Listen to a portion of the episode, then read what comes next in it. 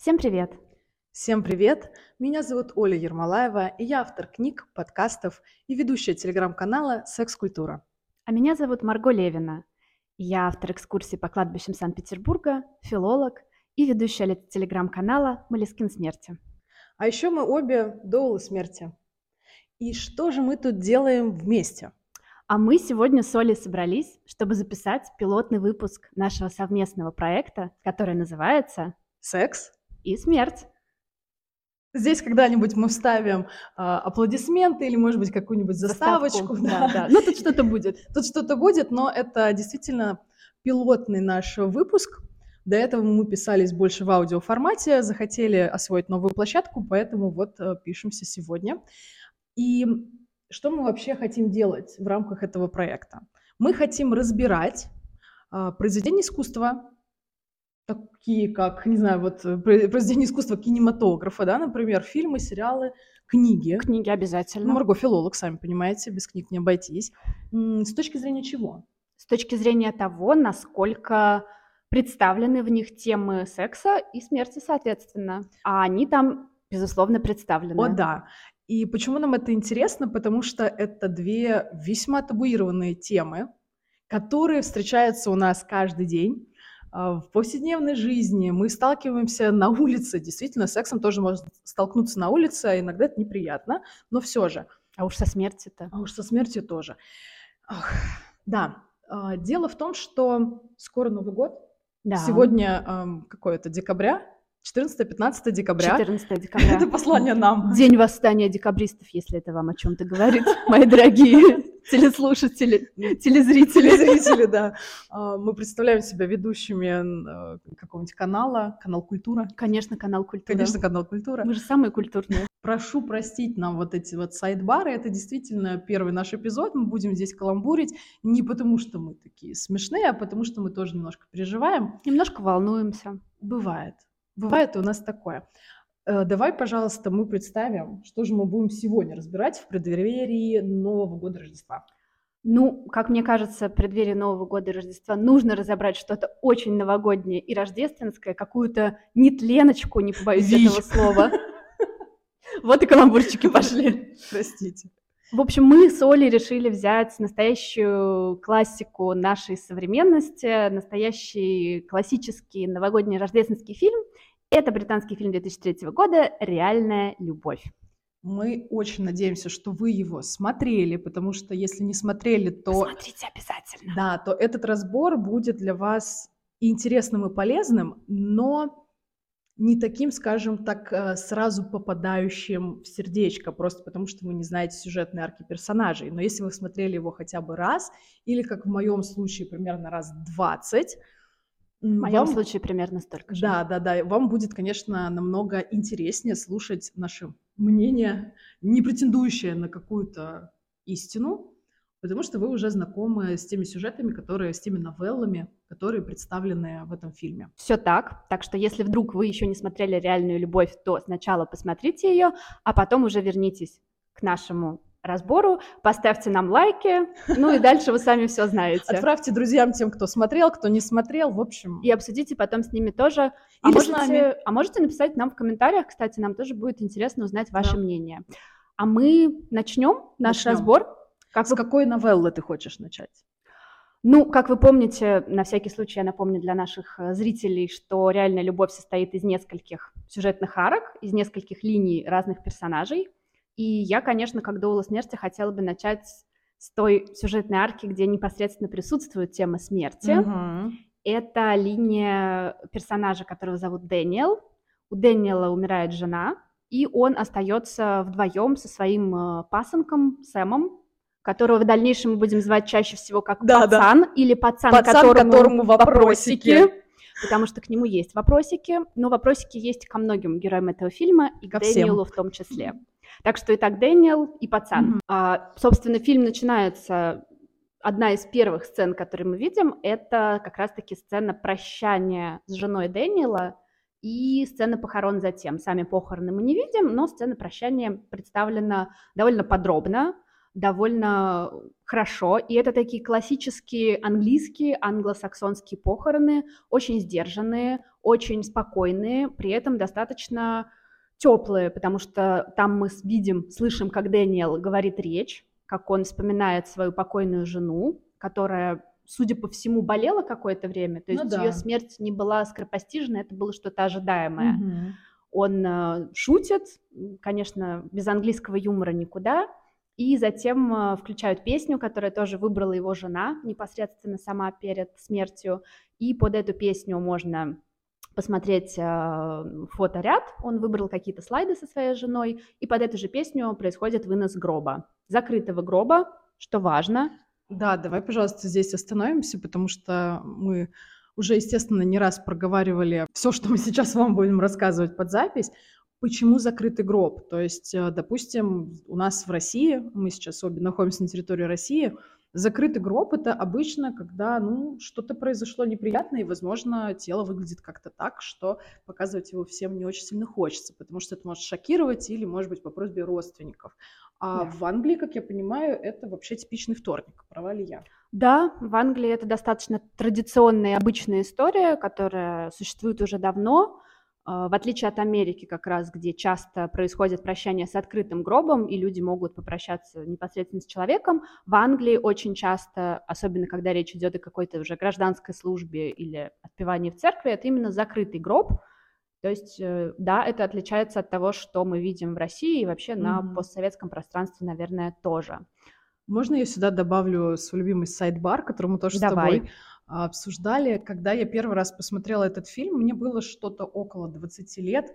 И я помню, насколько сильно меня впечатлила сцена этих похорон, потому что это было так не похоже на все похороны, на которых я была. Не то, чтобы я регулярно тусуюсь на похоронах, но, к сожалению, жизнь такова, что периодически люди умирают, да. и к 20 годам я уже была там потеряла, скажем так, э, нескольких людей и присутствовала на прощании с ними. И мне кажется, тогда первый раз задумалась о том, что ого, может быть по-другому, потому что это было совершенно не похоже на то, как это происходит в России, э, никаких бабок-плакальщиц, никаких пьяных могильщиков, э, как вот они Возможно, пьяные могильщики будут позже, нам в фильме их не показали. Возможно, да, Кто спасибо, знает. что не показали, кстати. Да, ну то есть я смотрела, и для меня это была какая-то очень светлая, наверное, сцена. Я понимаю. Прям ты. поразительная. Поэтому, не знаю, напишите в комменты, у кого, может быть, тоже были такие впечатления. Угу. И, в общем, э, чем это ценно для нас? Это иллюстрация того, что можно по-другому, можно иначе что бывает, в принципе, по-разному, и очень часто, не очень часто, всегда, собственно, похороны зависят в том числе от культурных, от национальных особенностей. В разных странах бывает по-другому. И интересно в том числе как раз с помощью кинематографа смотреть, как mm-hmm. где принято, что где является типичным и классическим. Ну и как раз-таки на прощании мы видим э, пасынка Дэниела, то есть сына Пацана. его жены, он которому пацан, вопросики. Да, который смотрит своими большими трогательными глазами и, разумеется, переживает и страдает. И затем в продолжении этого сюжета Дэниел волнуется за своего пасынка, разумеется. Он э, волнуется, потому что мальчик молчит, мальчик сидит в своей комнате, не выходит. И Дэниел даже разговаривает со своей подругой на эту тему, пытается поговорить с подругой э, о том, что он переживает за мальчика. Он думает, что сын э, очень сильно травмирован смертью матери и не говорит с ним об этом. Поэтому в какой-то момент все-таки они выходят на разговор, Дэниел пытается выудить из него какую-то информацию. И вот с этого момента начинаются вопросики к пацану. А, можем здесь еще остановиться на секундочку и обсудить, знаешь, какой момент? Момент важности нахождения рядом с ребенком, который переживает потерю устойчивого взрослого. Да, это очень важный момент. То есть именно вот э, в этой новелле как будто бы это вскользь идет, как будто бы по умолчанию, да, что вот он переживает за то, что mm-hmm. мальчик не разговаривает. Мальчик, наверное, переживает потерю матери, но мы не видим внутрянку этого процесса. А, знаете, какие проблемы бывают, когда с детьми не говоришь о смерти?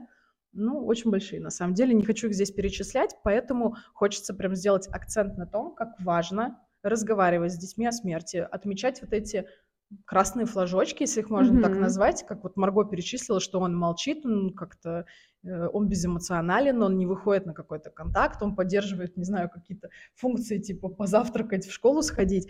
Ну, а... он, да, он не выходит из своей комнаты, и, конечно, Хорошо, что все-таки Дэниел начал об этом переживать, и хорошо, что он вызвал своего пасынка на разговор, но как раз затем мы узнаем, что мальчик вообще переживает не из-за смерти мамы, а из-за того, что он влюбился в девочку из школы, и, собственно, на этом тема смерти постепенно-постепенно заканчивается, и про маму никто больше в общем-то, до конца фильма и не вспоминает.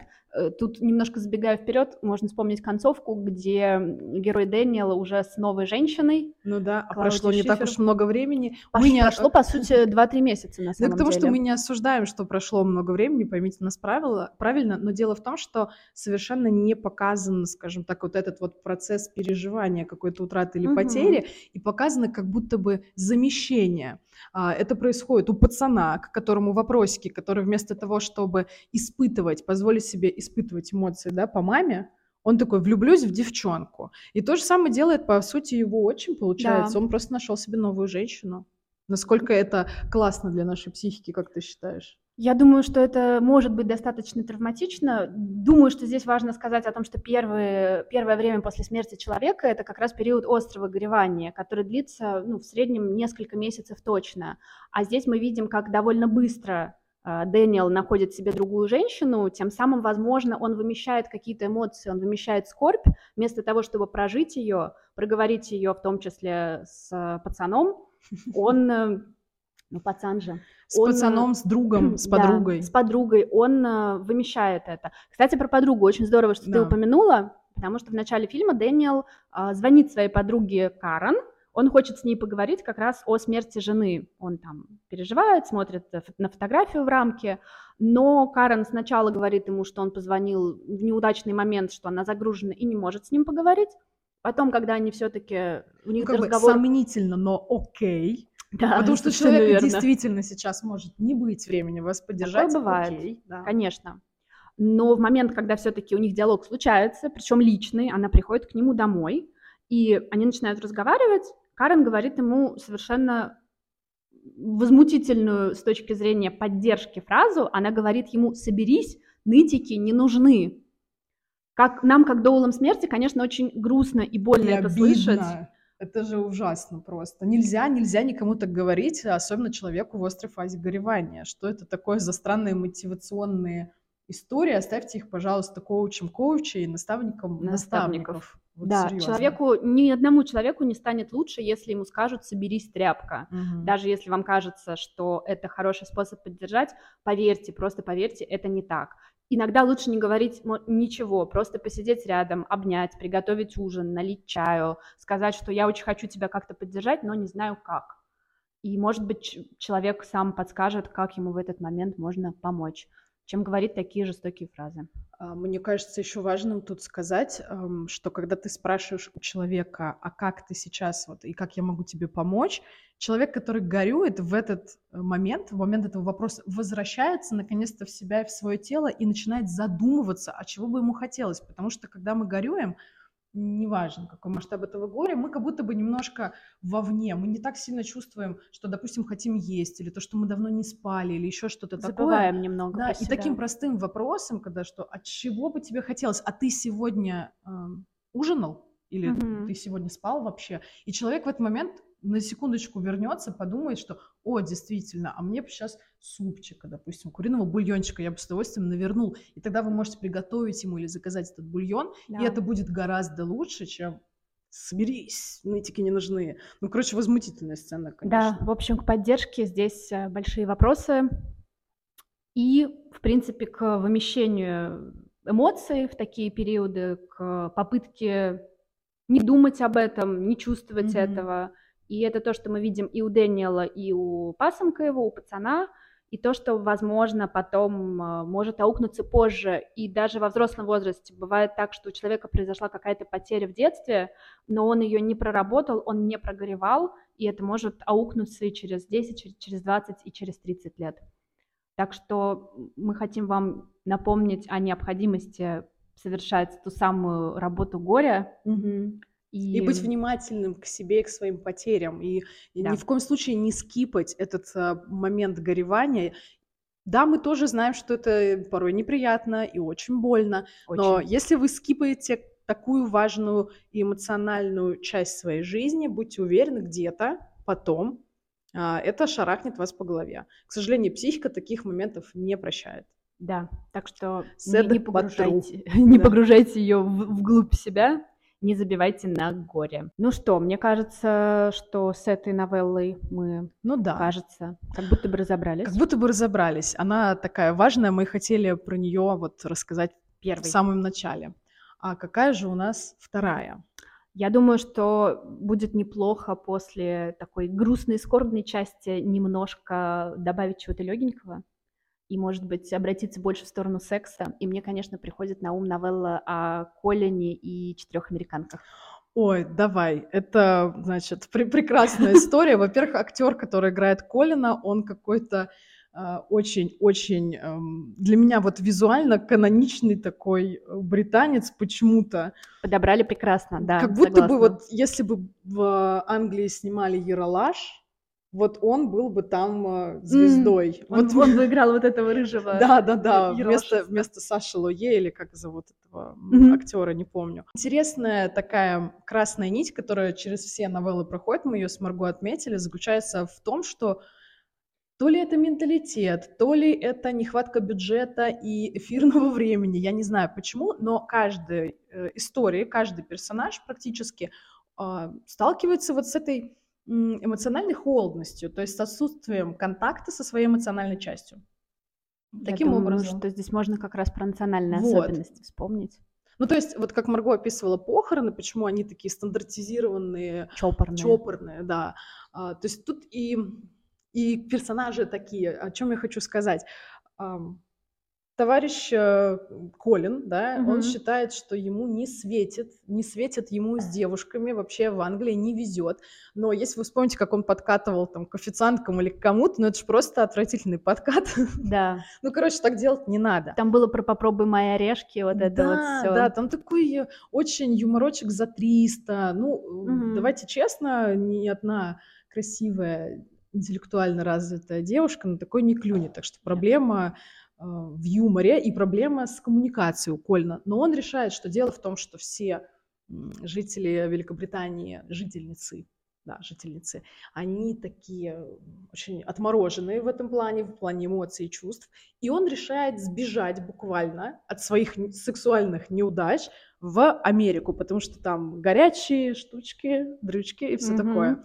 Я помню, что он там целый рюкзак презервативов набрал, насколько если я правильно помню. Возможно, что-то такое было, да. Да, да, да. И вот он, он такой вдохновленный, при этом э, у него есть какой-то дружбан, который его отговаривает, говорит, да ты что? Такой более реалистичный. Да, он, он говорит, он тебе там ничего не светит, но он верит, что ему все-таки светит.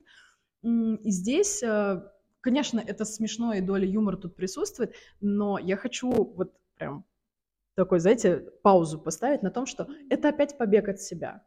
Это mm-hmm. опять побег от своих эмоций, это разочарование, такой типа, окей, я сейчас убегу в другое место, буду притворяться кем-то другим, возможно, я как-то кому-то понравлюсь. Ну, то есть это очень странная линия поведения, которая отворачивает человека от самого себя, и он не слышит себя. Не слышит, не хочет э, прислушиваться к своим эмоциям, приглядываться к своим каким-то внутренним потребностям, но... Он пытается убежать от своих проблем. Да. А как говорится, можно уехать в другое место, но проблемы ты берешь с собой.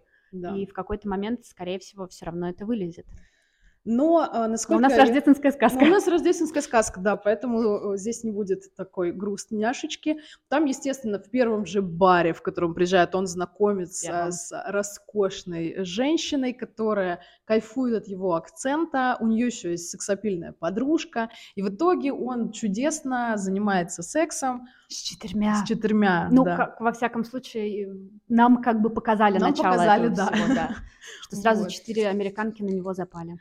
Да, и интересно заканчивается эта новелла тем, как они возвращаются, он и еще одна девушка возвращаются обратно в Англию и встречает этот дружбан, который, естественно, не верил в него, uh-huh. но он был неправ.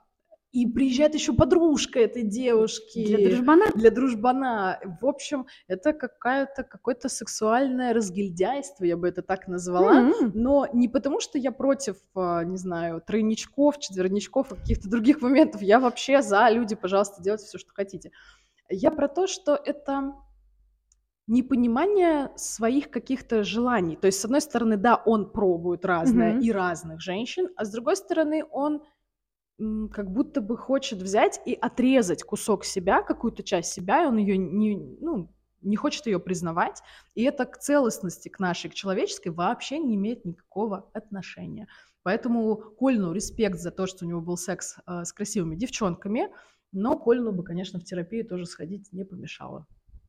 Хорошее завершение. Да. Еще мне, знаешь, что подумалось, что здесь так прямо жирно обыграны вот стереотипы о mm-hmm. холодных англичанах и о более распущенных американцах. Да. И вот я думаю, фильм снимали в 2003 году, mm-hmm. и тогда такое было окей. А вот сейчас сняли бы так же или все-таки что-то по-другому бы сделали? Как вы думаете? Если у вас есть мысли да было на бы этот интересно. Счет, можете нам их написать в комментариях. Да, это действительно интересная мысль на подумать.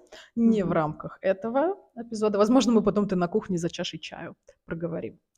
А, невозможно. Что у нас дальше в меню? И опять э, о, обо всех этих штуках. Еще мне вспомнилась новелла про прекрасную девушку Джульет, ее мужа Питера и его друга Марка, mm-hmm. там, где оказывается, что Марк влюблен в Джулиет а, тоже. Да, да, треугольничек. Да. Я должна признаться, что у меня есть проблемы с запоминанием имен персонажей, и если правильно помню, что это, это героиня Киры Найтли. Да. Я буду рада, правильно. если Маргу будет меня поправлять. В общем, я да, надеюсь, Джулиет что... героиня Киры Найтли. Да, надеюсь, что вы поймете. Я думаю, что нашим зрителям тоже так, возможно, будет понятней. Кому-то стопудово. А, к ним ко всем вопросики, примерно такие же, как к пацану. То есть, что мы видим? А, мы видим в самом начале свадьбу. Да. Мы видим девушку, мужчину, и мы видим какого-то парня, и нам показывают, что он не очень хорошо относится к девушке, а уже теперь как к жене. Будто бы. Да, как будто бы к жене своего лучшего друга. И даже на их свадебном а, фуршете одна из а, гость, гостей, угу. да. из гостей, да, вот, она даже посаживается к нему, чтобы его утешить, и делает такое предположение, что он, вероятно, влюблен в друга. То есть вот так. Но оказывается, что это не так. Оказывается, что это не так, и это очень инфантильный, странный треугольник. То есть есть э, один мужчина, есть женщина, и есть вот этот друг, который тайно влюблен в героиню Кира Найтли, которую зовут Джульет. Молодец. Вот. И она об этом узнает не так, чтобы он признался или еще что-то. Да, она он молчит как он партизан. молчит как партизан. Он вообще, я так поняла, что он перестает с ними общаться вообще после свадьбы. Ну, во всяком случае, он избегает ее. Ей, то ну, есть он либо вроде с как ней, либо с ними. С другом, нет, с другом он вроде как общается, а вот с ней он, mm-hmm. потому что ему там друг как раз делает замечание, что было бы здорово, mm-hmm. если бы ты Джульет как-то тоже начал э, а, замечать. ну вот, да, видишь, настолько это неявно, что вот, в общем, с ней, да, он не поддерживает угу. никакого контакта, и она напрашивается буквально к нему в гости, чтобы взять кассеты с видеозаписями со свадьбы, и она решила ее отсмотреть и поняла, что снимал-то дружбан только ее. И тут до нее доходит, да. что он влюблен, и она ему говорит, но ты же все время молчал, ты же никогда ничего не говорил. И это просто разрывает мне голову, потому что эта фраза звучит так, будто бы у него был шанс. А, Кстати, и да. самое странное, что она это озвучивает после того, как вышла уже замуж, угу. как некое сожаление, как что-то непрожитое, что типа ты что, чувак, вообще-то мы могли бы быть вместе. Звучит и двояко. Звучит это очень-очень странно. И одной этой фразой на самом деле мы понимаем, что она таки дала ему надежду дала ему надежду, потому что что он делает потом, он же к ней приперся с этими табличками, очень mm-hmm. романтично, конечно, безумно. Момент действительно совершенно иконик. Да. Супер, да. Но если подумать, что это такое, приперся бы он туда, если бы она сказала, слушай, чел, а я не знала, но я замужем за твоим другом. Если ты сможешь со мной общаться в таком формате, я была бы рада, но если нет, я пойму. Угу. И, скорее всего, он бы не стал общаться, потому что он этого и тогда этого не делал. И ему вот. так было вроде как комфортно. К этому парню тоже вопросы ты что столько времени молчал, почему как-то не озвучил свои чувства, то есть не дал им места, да? Не дал. Не дал им места. То есть это опять какое-то Э, зашивание, запрятывание внутрь себя э, эмоций достаточно сильных. Но при этом он все-таки приходит к ней на Рождество и говорит о своих чувствах, и у меня тут э, возникает догадка, я не знаю, согласишься так, ты давай. или нет, что, возможно, у него все-таки очень сильно избегающий тип привязанности, это раз, а второе, она ему интересна, потому что она для него недоступна, она замужем за его лучшим другом. И чем недоступнее она становится, тем больше тем он больше нее влюбляется. Ну, это предположение. Э, это было бы интересно. Мы же, э, получается, мы включаемся в середину этой истории. Да, мы, мы не знаем уже предыстории. Да, возможно, они с детства, эти парни, дружат. И постоянно была борьба и конкуренция. И вот Кстати, да, возможно, это знаем. конкуренция. Мы не знаем предпосылок, и, может угу. быть, э, ему просто прикольно хотеть то, что есть у другого. А знаете, о чем это говорит? Это говорит о том, что человек вообще ни черта про себя не знает, и когда он такой, хочу хотеть то, что есть у других. Это, mm-hmm. возможно, у вас есть какие-нибудь друзья или подруги, которые начинают за вами повторять. Э, все едут в отпуск на Бали, или все стригут каре, или все покупают себе э, определенный тон помады. Ты не знаешь, какой подходит тебе, и смотришь на своих подружек, ну, грубо говоря, ну, и да. покупаешь такое же. Это о чем говорит? Это говорит о том, что люди не слышат себя, не знают себя, и, может быть, ему действительно просто хочется все то, что есть у его другана. Ну, а женщина это посерьезнее, чем тон помады, поэтому... Намного. Тут может быть... Может все закончиться, кстати, не очень весело. Мне вот приходит в голову мысль, что, может быть, и семейная жизнь у них может не сложиться, учитывая, что теперь она знает о чувствах друга к ней. И да. дружба вообще-то может тоже распасться. Как-то как вот нету веры у меня. Я на самом деле думаю, что он и с другом со своим после вот этого признания общаться не будет. Mm-hmm. Потому что, если мы помним, то есть вот эта вот красивая сцена, когда он там э, перелистывает эти таблички. ватманы, да, таблички. Вот. А что делает она?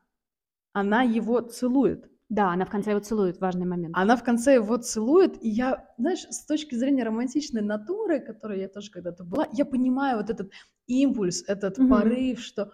Но это совершенно не осознавание последствий этого поступка. То есть ты его поцеловала, а дальше что? А он, кстати, что показательно, после того, как она его поцеловала и он ушел, он очень так решительно качает головой и говорит себе, ну все, хватит. Я надеюсь, вот. что э, кстати. Вы, ну, вот если вы думаете, что это только про секс-отношения. Нет. А, все хватит, и я искренне надеюсь, что это завершение это, этого этапа его жизни. Смерть — это его любви в некотором роде. Влюбленности, любви, смерть этой зависимости от этой женщины. Да. И это, между прочим, если для кого-то до сих пор это новость, мне кажется, я буду это говорить каждый раз, что для нашей психики равноценны потери а, ну, физический уход человека или, допустим, развод, это равноценно. И горюем-то мы ну, плюс-минус так же. Ну, механика горевания, во всяком да. случае, одна и та же. Даже если может быть физическая разная. смерть это самое угу. болезненное для нашей психики, да. то механика процесса горевания все равно одинаковая для всех потерь. Да. А здесь, безусловно, у него происходит потеря. Потеря надежды, наверное, да, возможно, тоже он окончательно на... понимает. Совершенно точно потеря надежды, э, потеря каких-то иллюзий. Ну что ж, мы ему, конечно, желаем удачи. Мы желаем счастья. Да, да, но не от всего сердца, но не потому от всего что, сердца. ну, потому что это сказка, а мы не обязаны быть добрыми. Не обязаны, но, кстати, да, это здорово, что ты сказала про то, что это сказка, потому что в реальной любви есть совсем сказочные сюжетные арки, и мне бы тут хотелось перейти к сюжетной линии премьер-министра и его помощницы Натали. Премьер-министра играет э, Хью Грант, Помнишь, да, танец помните? его этот классный? Да, танец роскошный. Но мы сейчас не будем его повторять. Не, не будем. Но мы просто пере... танцевали уже до записи. Да, да, да, да, да. А вы пересмотрите, насладитесь еще раз. Танец действительно замечательный. Mm.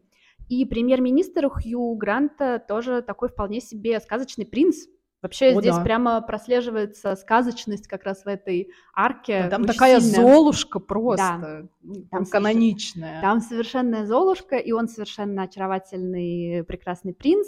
И такой он прямо типичный англичанин, как будто только вчера из Итона выпустился, или из Кембриджа, или из Оксфорда. И постоянно он в костюмах, ну, разумеется, все-таки премьер-министр, и ведет себя совершенно по-джентльменски, то есть он прямо вот услада глаз, мне кажется, многих женщин, и многих э, мам и бабушек, которые мечтают о таком жених. взятии. Да, жених.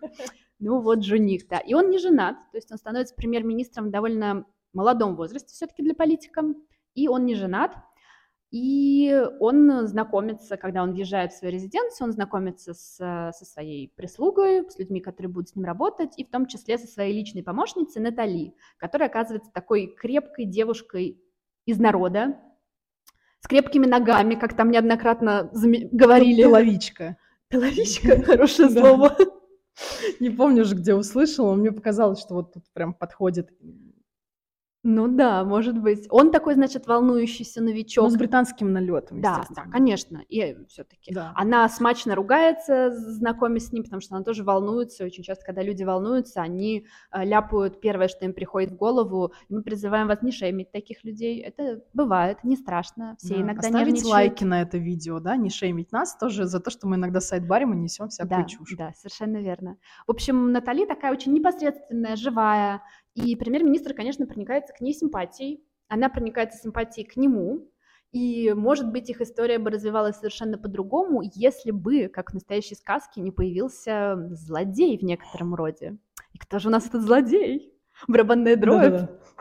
Это президент Соединенных Штатов Америки, которого играет инфернальный Билли Боб Торнтон. Возможно, вы его помните как плохого Санту. Я только хотела сказать, что вот он прям очень органичен в роли плохого а Санты. Еще, да. А еще он был вторым мужем Анджелины Джоли, между прочим. Да, за что, вот. конечно, ему очков побольше в резюме да. можно добавить. Ему респект за это. В общем, он приезжает, и помимо того, что начинает навязывать свои правила там, в политических вопросах, он еще и положил глаз на нашу прекрасную Натали. И делает он ей там какие-то недвусмысленные комплименты. По-моему, и... даже несанкционированные телесные какие-то вторжения. Что-то у них там происходит, да. Да, премьер-министр это видит, он э, расстроился, он как человек однозначно нерешительный, слишком, может быть, иногда вежливый и деликатный, он решает, что нужно всю эту историю поскорее как-то скрыть, спрятать и забыть о ней, и он просит Натали перевести на другое место, чтобы с ней не пересекаться. Вот здесь вот опять остановимся да. и скажем опять, что очередная новелла, где люди опять прячут свои эмоции, замалчивают проблемы, не хотят да. идти на разговор. Мы понимаем, что это сценарий. Конечно. Надеюсь, не будет таких комментов, что, блин, эти девчонки что, не шарят? Всему придрались. Да, да, да. Нет, ну, дело мы в том, все что это понимаем. мы все это понимаем, но дело в том, что мы пытаемся смотреть там с некой метапозиции. Мы видим, что эти персонажи очередной раз просто есть какой-то сложный момент, Никто Безусловно. не хочет его решать, никто не хочет поговорить. При этом это мужчина у власти, на секундочку, это премьер-министр. Да. То есть к нему прям тоже вопросики. Вот потом из пацанов, которым вопросики вырастают, такие премьер-министры, которым Кстати, вопросики остаются. Замечание. Понимаете? Вот. Да. И он действительно ничего не делает. Это его подталкивает к более решительным действиям по отношению к президенту Соединенных Штатов. Он там произносит пламенную речь, ему аплодируют, он вроде как показал свои зубы и показал тем самым в том числе зубы всей Британии, что Британия вообще-то не просто такая вежливая и мягкая, что она тоже может еще что-то решать. Но мы не будем углубляться сейчас в политические аспекты, вернемся к нашим психологическим и личностным. Итак, министр у нас остается без Натали, и э, живет он сам по себе, один, но перед Рождеством он разбирает открытки от э, своих э, подданных, граждан британских, и в том числе находит там открытку, конечно же, от Натали. Mm. И тут в премьер-министре что-то происходит, просыпается в нем предрождественская решительность, и решает он поехать Натали найти. И он едет в неблагополучный, непрестижный район Лондона, где она со своей семьей живет ходит там по улице вместе со своим охранником, стучится во все дома. В итоге все-таки как он... принц, да, с да, туфелькой. да, с туфелькой, да. В итоге он все-таки Натали, конечно же, находит, но что интересно, в общем-то, диалог он с ней завязать по-прежнему не может. Ты знаешь, такие мужчины, которые такие, я пойду, я завоюю. То есть э, люди, которые не смотрят вперед на перспективу, что, кстати, непозволительно для политического деятеля. То есть ты должен всегда кстати, да. понимать, какие последствия твоих действий будут, да, и быть готовым к ним. Это вообще-то про взрослость, про умение нести ответственность. А тут он такой, поеду, найду. Ну вот тут а его решительность, да, решительность хватило на то, чтобы поехать, а диалог с ним завязывает сама Натали, как раз они едут в машине на школьный вечер, в котором участвуют ее там братья, сестры, племянники, кто-то. И она ему как раз говорит, что с, с американским президентом у нее ничего не было, что она любит его, и тут так, только тут до премьер-министра доходит, что можно уже проявлять наконец-то окончательную решительность, что у него полный зеленый свет, и он в конце ее целует на постановке, а в самом конце фильма мы видим э, яркую такую сцену, как он прилетает в аэропорт, она его встречает, прыгает на него, а он ей говорит, что она толстая. Но смеется Но при этом. смеется при этом. Это называется как? Лукизм. Это называется лукизм, да. И шейминг. И шейминг это называется нынче. Да. В 2003 году таких понятий еще не было. И это, конечно, очень интересно смотреть. Опять же, опять же, мы все это замечаем без осуждения. Просто любопытно э, а изменения сейчас, вот да, эти да, да. А сейчас вы по-другому сняли или так же? Это такие интересные моменты этого фильма. Да. Ну, в общем, хочется, наверное, в заключение обсуждения этой новеллы сказать, что это действительно максимально сказочный вариант, потому да. что в реальной жизни мужчине с таким архетипом, как у премьер-министра, нахрен не упала такая женщина, как Натали. Она прекрасна по-своему, потому что она очень непосредственная, в ней много легкости, много спонтанности, но он на минуточку э, как бы главное лицо государства. Да, он представляет и, страну на международной арене. Да, и мы забыли упомянуть, но мы про это часто там говорим в наших общих стримах, что смотрите, пожалуйста, фильмы на языке оригинала. Да, потому что здесь даже заметно, что у них, э, когда говорят премьер-министр Натали, у них совершенно разный язык, разный английский. Так что тут важно даже не только то, что мужчине такого архетипа такая девушка, mm-hmm. как жена бы не подошла, но то, что они очень разные социально, культурно, да. они совершенно разных слоев, и понятно, конечно, что в реальной жизни их отношения бы долго не протянули, у них совершенно разные бэкграунды, цели в жизни, скорее всего, тоже разные, да. и, и то, что его, может быть, сначала умиляло, веселило и радовало в ней, со временем стало бы бесить, и, стало бы проблемкой, бы. скорее всего, да, ну, потому да. что она бы в долгую не смогла бы играть э, такую статусную женщину, которой и должна быть жена премьер-министра. Конечно, она первая леди все-таки. Вот, она бы не смогла долго отыгрывать эту роль, а он не смог бы с ней тоже, наверное, участвовать в ее каких-то ну, активностях. Ну, конечно, ему, ему действительно нужна другая женщина, да. которая бы тоже была лицом страны. Да, да, то есть тут, конечно... А она скорее такое сердце страны. Сердежко. Сердежко. Да. Вот. Но, как мы уже обсуждали как-то, это была бы отличная пиар-компания. Таким образом, сегментация рынка, что я ближе к народу, вот у Кстати, меня тут да, простая да, да. женщина. И у них наверняка был бы яркий роман, эффектный, не mm-hmm. менее эффектное расставание, если бы они смогли бы как-то это обыграть, там, знаешь, если бы они не заткнули прессу, это бы да. очень бы такие инфоповоды давало. Она Возможно... бы потом писала мемуары. Да, и ходила бы на всякие шоу, и раска... как я спала с премьер-министром, например, что-то такое. Вот. Да. А, но это действительно, вот это реальность, да. а в фильме сказка и... В фильме все закончилось у них хорошо. хорошо. Ну что ж, я думаю, на этом мы закончим первую часть разбора реальной да. любви, потому что там сколько новелл? Там 9 новелл, 9 сюжетных арок, и оставшиеся 5 мы разберем в следующей второй части. Смотрите и ждите. Да, подписывайтесь, пересылайте друзьям, делайте, короче, все для продвижения и для того, чтобы у нас была мотивация записывать еще. Всем спасибо. Спасибо большое. Всем пока. Это был секс и смерть.